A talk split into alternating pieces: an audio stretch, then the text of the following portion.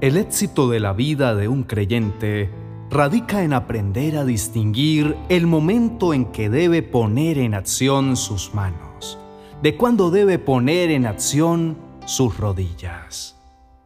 Y el rey Ezequías tuvo que aprenderlo como debemos aprenderlo cada uno de nosotros. El segundo libro de Reyes capítulo 18 empieza diciendo, Ezequías, hijo de Acaz, comenzó a gobernar Judá durante el tercer año del reinado de Oseas en Israel. Tenía 25 años cuando subió al trono y reinó en Jerusalén 29 años. Su madre se llamaba Abías, hija de Zacarías. Ezequías hizo lo que era agradable a los ojos del Señor, igual que su antepasado David. Ezequías era hijo de uno de los peores reyes de toda la historia. Pero eso no impidió que siguiera el buen ejemplo y la instrucción de su madre, quien era hija del profeta Zacarías. Las buenas enseñanzas que habían sembrado en su corazón dieron fruto y el joven rey puso todo de su parte para seguir también el buen ejemplo de uno de los antecesores en el trono quien era considerado el más grande rey de su pueblo, David.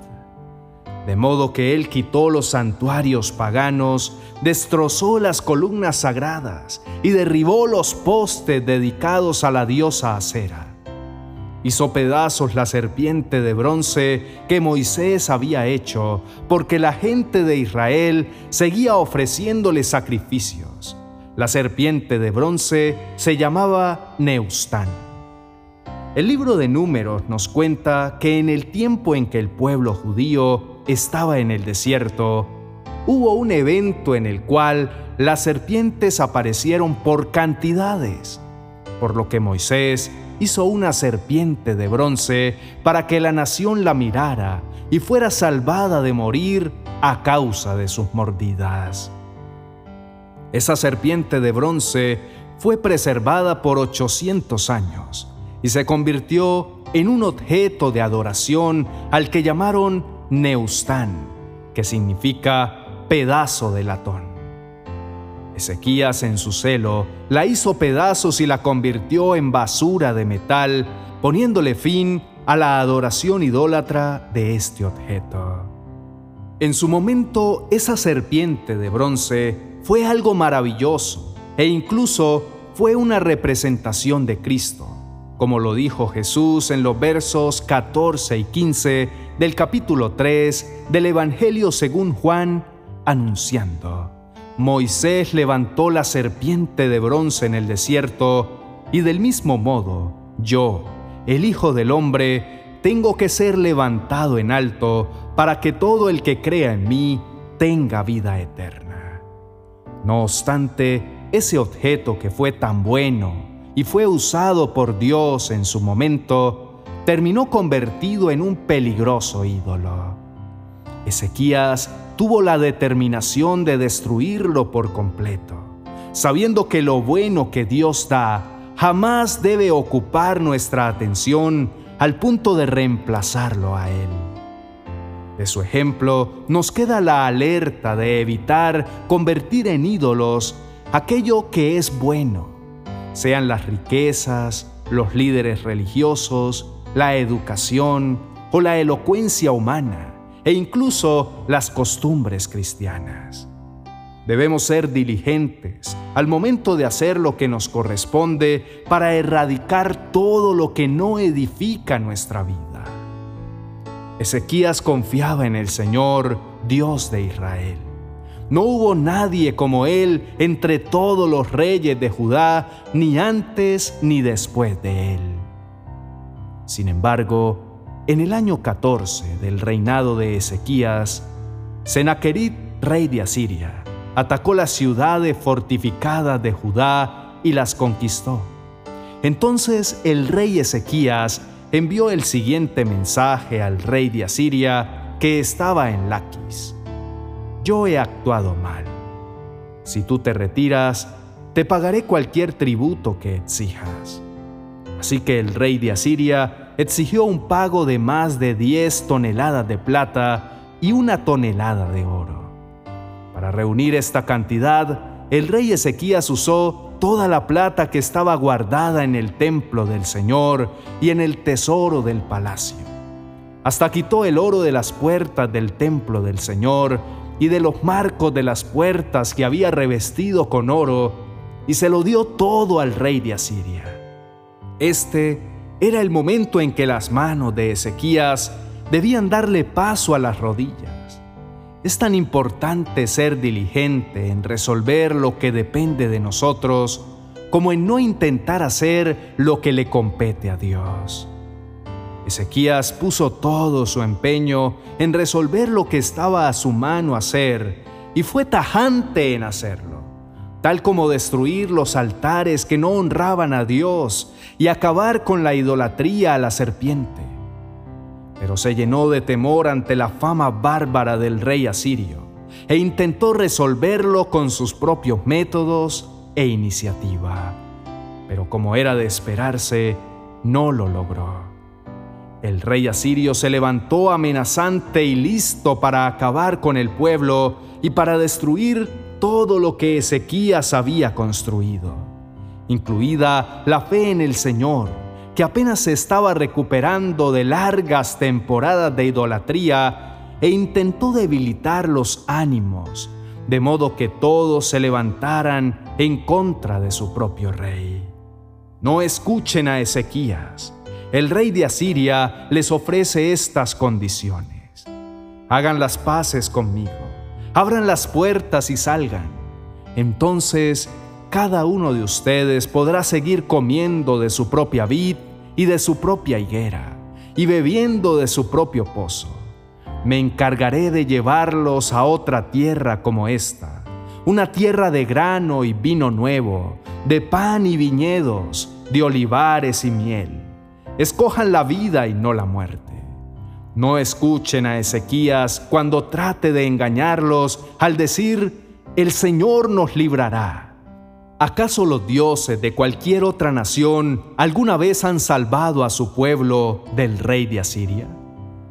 El capítulo 19 nos cuenta que cuando el rey Ezequías oyó el informe, rasgó su ropa se vistió de tela áspera y entró al templo del Señor.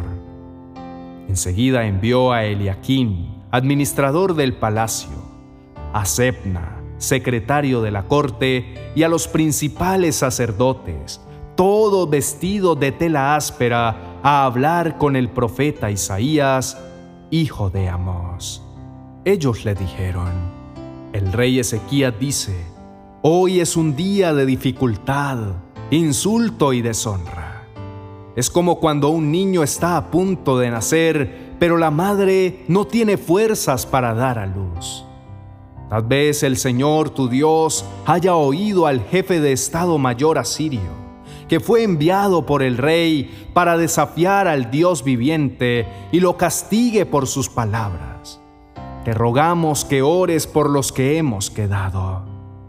Ezequías había entendido que las fuerzas humanas, las alianzas, los métodos y las estrategias no eran suficientes para hacer lo que solo está en el poder de Dios resolver. Era momento de usar sus rodillas y no sus manos. Era tiempo de orar y creer en que Dios obraría a su favor, poniendo en cintura al arrogante rey asirio.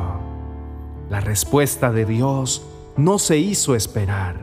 Conforme a lo anunciado a través del profeta Isaías, y esa noche el ángel del Señor fue al campamento asirio y mató a 185 mil soldados. Cuando los asirios que sobrevivieron se despertaron a la mañana siguiente, encontraron cadáveres por todas partes. Entonces Senaquerit rey de Asiria, levantó campamento y regresó a su propia tierra. Volvió a Nínive, la capital del reino, y allí se quedó. Cierto día, mientras rendía culto en el templo de su dios Nisrod, sus hijos Adramelech y Sarecer lo mataron a espada. Luego escaparon a la tierra de Ararat y otro de sus hijos, Esar Hadón, lo sucedió en el trono de Asiria.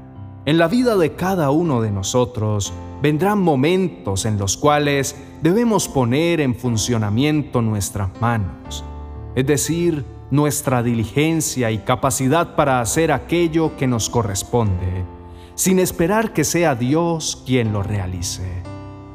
Pero también habrá momentos en los cuales tendremos que usar las rodillas y confiar que nuestra oración y nuestra confianza en Dios será suficiente para poner en marcha la solución que humanamente nos será imposible hallar. Oremos juntos diciendo, Padre de toda gloria y poder, te alabamos y bendecimos tu santo nombre, porque tú eres la respuesta cierta a todas nuestras angustias. Gracias porque tu oído permanece atento a nuestras aflicciones y tu voluntad lista para ayudarnos a vencer todos los desafíos que la vida nos presenta y que se sale de nuestras manos resolver. Tú eres el Todopoderoso, ante el cual todo principado, potestad y gobierno de las tinieblas perdió poder e influencia. Huye y ha sido derrotado porque tú eres el poderoso guerrero que nunca fue ni será vencido. Tu misericordia se renueva de día en día sobre nuestras vidas, de modo que tengamos oportunidad de ser fortalecidos cuando enfrentamos adversidades. Gracias por ser un Padre bueno que cuida del bienestar de sus hijos y que escucha el clamor de nuestros corazones. Danos la sabiduría para ser entendidos y diligentes en lo que tenemos que hacer, en lo que tenemos que corregir y en todo lo que depende de nuestra capacidad. Somos conscientes de que hemos fracasado cuando queremos interponer nuestros métodos y planes en momentos en que debíamos haber orado y confiado en tu intervención.